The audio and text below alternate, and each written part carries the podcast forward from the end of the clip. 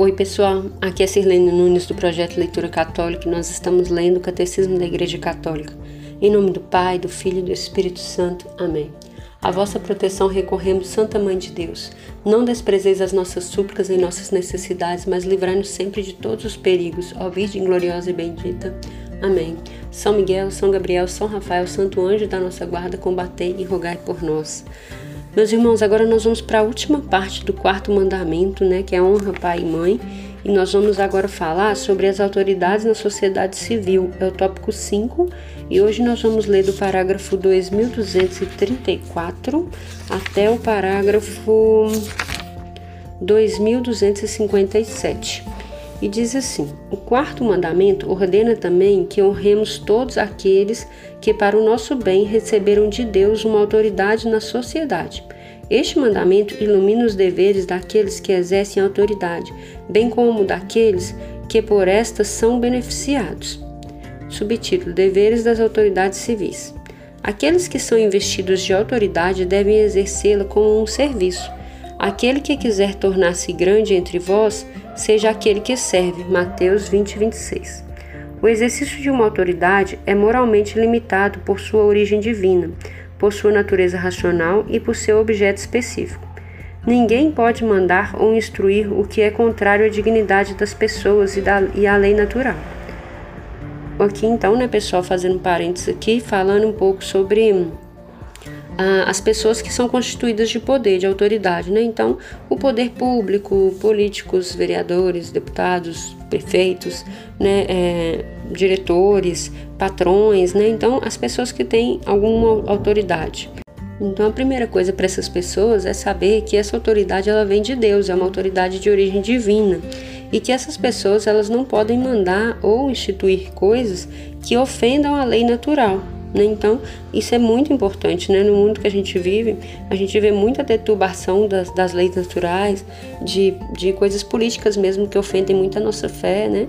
e aí a gente tem que estar muito atento com isso. O exercício da autoridade visa tornar manifesta uma justa hierarquia de valores, a fim de facilitar o exercício da liberdade e da responsabilidade de todos, que os superiores exerçam a justiça distributiva com sabedoria, levando em conta as necessidades e a contribuição de cada um e tendo em vista a concórdia e a paz. Zelem para que as regras e disposições que tomarem não induzam uma em tentação, opondo ao interesse pessoal ou da comunidade. Os poderes políticos devem respeitar os direitos fundamentais da pessoa humana, exercerão humanamente a justiça no respeito pelo direito de cada um, principalmente das famílias e dos deserdados. Né? Então, mais uma vez, a gente já falou um pouquinho sobre isso, né? mas é, o poder público ele tem que zelar pelos direitos da família e as pessoas que ficam órfãos, viúvas, a pessoa que fica desamparada, né? os mais carentes, o poder público tem que olhar para essas pessoas. Os direitos políticos ligados à cidadania podem e devem ser concedidos segundo as exigências do bem comum. Não podem ser suspensos pelos poderes públicos sem motivo legítimo e proporcionado. O exercício dos direitos políticos está destinado ao bem comum da nação e da comunidade humana. Então, aqui, né, pessoal, a gente falou muito sobre o bem comum ah, na segunda na segunda parte né, do catecismo. Então a gente sabe que os poderes públicos eles têm que estar sempre olhando para o bem comum. Agora o título é Deveres dos Cidadãos. Aqueles que estão sujeitos à autoridade considerarão seus superiores como os representantes de Deus, que os instituiu ministros de seus dons. Sujeitai-vos a toda instituição humana por causa do Senhor. Comportai-vos como homens livres, não usando a liberdade como cobertura para o mal, mas como servos de Deus. 1 Pedro 2, 13 e 16. A leal colaboração dos cidadãos inclui o direito e às vezes o dever de apresentar suas justas reclamações contra os que lhes parece prejudicial à dignidade das pessoas e do bem da comunidade. Então, nós, cidadãos né, de qualquer região, nós estamos sujeitos a uma autoridade, né, seja o prefeito, seja o governador, seja o presidente e tal. E esse, essa sujeição que a gente está, né, a gente deve respeitar. Assim como o próprio Jesus respeitava né, as autoridades do seu tempo, Mas aqui está falando que o respeito não quer dizer que a gente não possa reclamar quando, a, quando alguma coisa for prejudicial à dignidade das pessoas e da comunidade. Então, a política ela é feita assim, né? Democracia principalmente. Então, você é, elege as pessoas, elas vão para o poder e se elas, mesmo que você votou ou não votou naquela pessoa, ela tomar medidas que sejam prejudiciais, você como eleitor, né, tem direito de reclamar ou de reivindicar, né, as suas aquilo que é correto, né? Então não é porque a gente é cristão que a gente vai se isolar do mundo, né? É no mundo que nós somos luz, que a gente dá exemplo de virtudes, de moralidade, é no mundo mesmo. O apóstolo nos exorta a fazer orações e ações de graças pelos reis e por todos os que exercem autoridade, a fim de que levemos uma vida calma e serena com toda piedade e dignidade. 1 Timóteo 2,2. Então, isso aqui também é algo que é fundamental. É, a gente está submissa a algumas autoridades, mas a gente precisa orar por elas também, né? E aí eu te pergunto quantas vezes você já parou para colocar nas suas orações é, os seus governantes, seu patrão. Às vezes você nunca parou nem para orar por ele, só reclama, né? Então é um, um conselho aí é, evangélico, né? As, as, nações mais favorecidas devem acolher, na medida do possível, o estrangeiro, em busca da segurança e dos recursos vitais que não pode encontrar em seu país de origem. Os poderes públicos zelarão pelo respeito do direito natural, que opõe o hóspede sob a proteção daqueles que o recebem. Em vista do bem comum de que estão encarregadas, as autoridades políticas podem subordinar o exercício do direito de imigração a diversas condições jurídicas, principalmente com respeito aos deveres dos migrantes para com os países de adoção.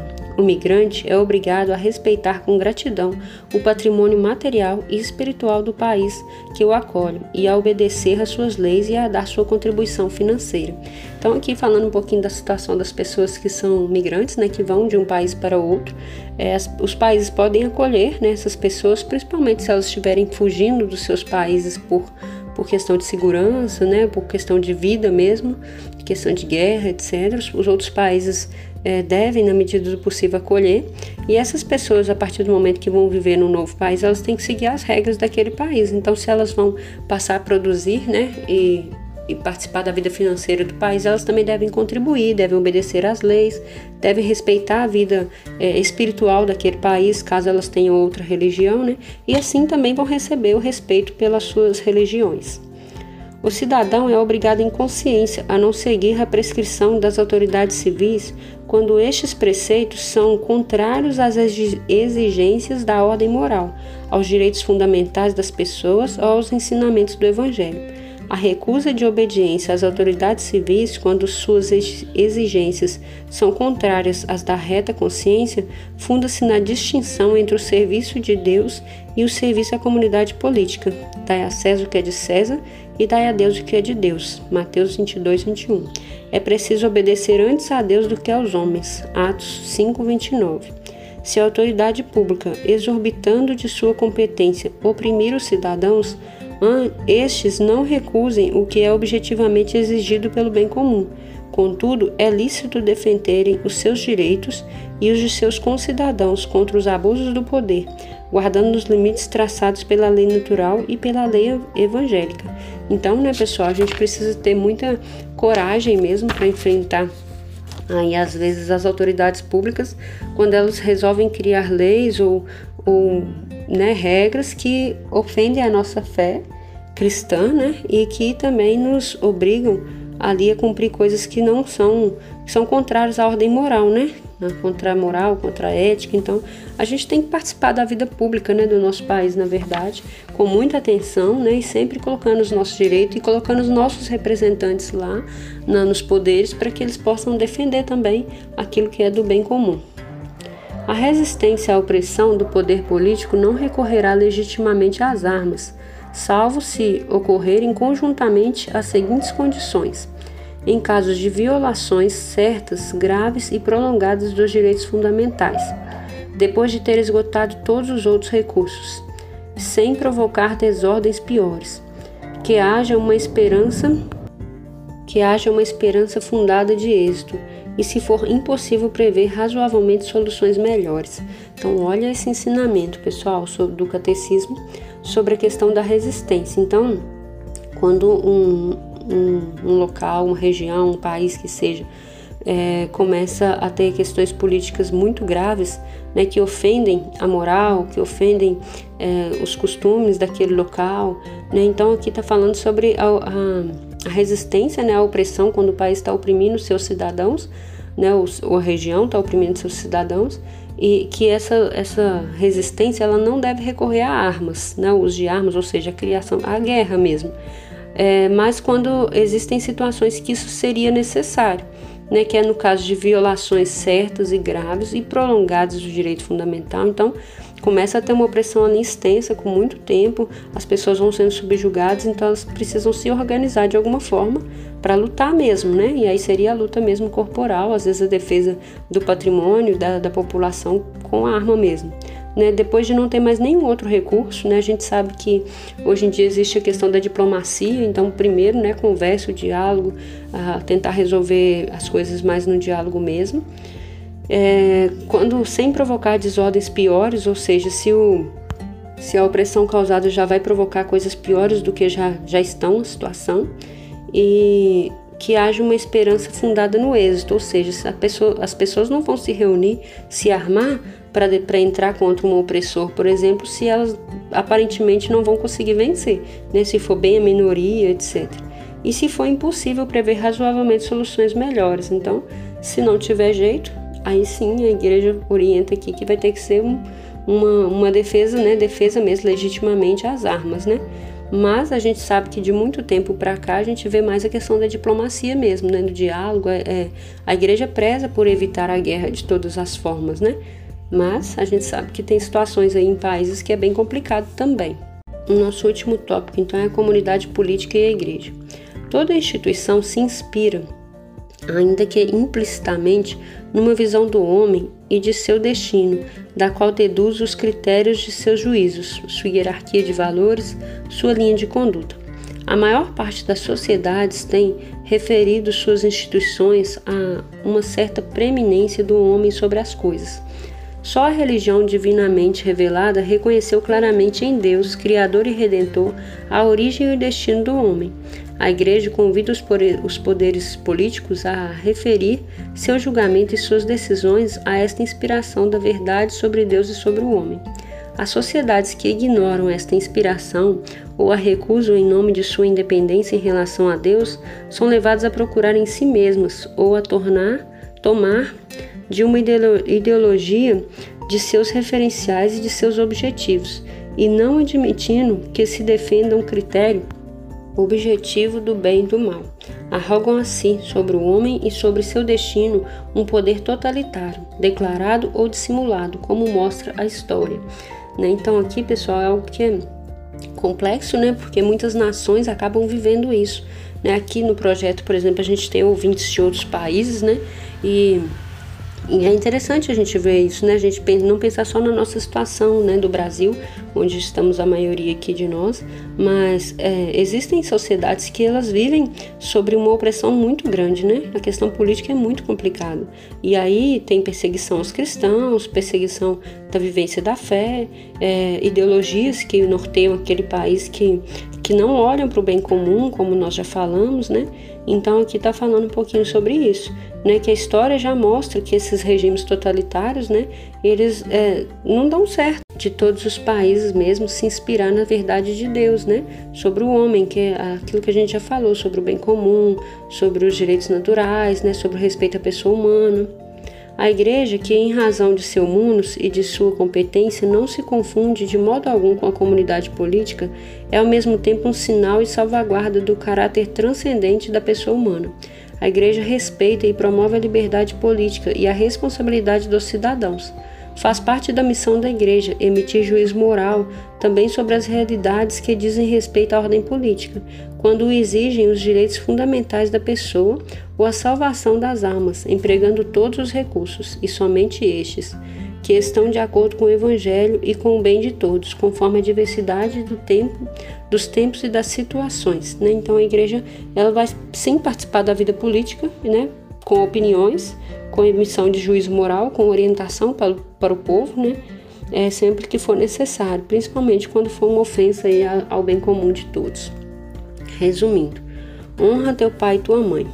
De acordo com o quarto mandamento, Deus quis que depois dele honrássemos os nossos pais e os que ele, para o nosso bem, investiu de autoridade. A comunidade conjugal está fundada na aliança e no consentimento dos esposos. O casamento e a família estão ordenados para o bem dos cônjuges, a procriação e educação dos filhos. A salvação da pessoa e da sociedade humana está estreitamente ligada ao bem-estar da comunidade conjugal e familiar. Os filhos devem a seus pais respeito, gratidão, justa obediência e ajuda. O respeito filial favorece a harmonia de toda a vida familiar. Os pais são os primeiros responsáveis pela educação de seus filhos na fé, na oração e em todas as virtudes. Têm o dever de, de prover, na medida do possível, as necessidades físicas e espirituais dos filhos. Os pais devem respeitar e favorecer a vocação de seus filhos. Lembrem e ensinem que a primeira vocação do cristão consiste em seguir a Jesus. A autoridade pública deve respeitar os direitos fundamentais da pessoa humana e as condições do exercício de sua liberdade. É dever dos cidadãos trabalhar com os poderes civis para a edificação da sociedade no espírito de verdade, de justiça, de solidariedade e de liberdade o cidadão está obrigado em consciência a não seguir as prescrições das autoridades civis quando contrárias às exigências da ordem moral. É preciso obedecer antes a Deus do que aos homens. Toda a sociedade baseia seus juízos e sua conduta numa visão do homem e de, de, seu destino. Sem as luzes do Evangelho a respeito de Deus e do homem, as sociedades facilmente se tornam totalitárias. Então, pessoal, a gente fecha aqui a leitura do quarto mandamento, foi bem longa, né? Mas a igreja abordou um pouquinho de tudo aqui, né? Da nossa, não só o honrar pai e mãe, mas pai e mãe, todas as autoridades constituídas, a família, a, a política, é, a igreja. Então, a gente falou um pouquinho de tudo aqui. Eu acho que esse capítulo foi, foi bem interessante e vale até uma releitura dele, né? Compreender bem esse mandamento. E aí eu queria acrescentar uma coisa, né? Como que a gente peca contra esse quarto mandamento? quando a gente desonra primeiramente o pai e a mãe, né, desrespeita, não cuida, maltrata, né, agride, etc. É, quando a gente desrespeita as leis, né, de forma quando essas leis são moralmente corretas e a gente desrespeita, quando a gente não paga os impostos, quando a gente burla as leis de alguma forma, quando a gente é, acha que está tirando vantagem de alguma coisa, furando uma fila, por exemplo, é, não pagando um imposto devido, etc. Quando a coisa é moralmente correta e a gente burla essa, essa, essa lei, a gente está cometendo um pecado sim contra né, esse mandamento. É, quando a gente é, destrata ou maltrata né, os nossos familiares, os nossos irmãos, avós, parentes, é, quando a gente desrespeita a igreja, né, as autoridades como o padre, os bispos, o próprio papa, então tudo isso é, um, é um, uma ofensa, né, é um pecado contra esse mandamento. Então fica aí né, a nossa reflexão sobre esse quarto mandamento e no próximo áudio a gente já começa o quinto mandamento. Deus abençoe em nome do Pai, do Filho e do Espírito Santo. Amém.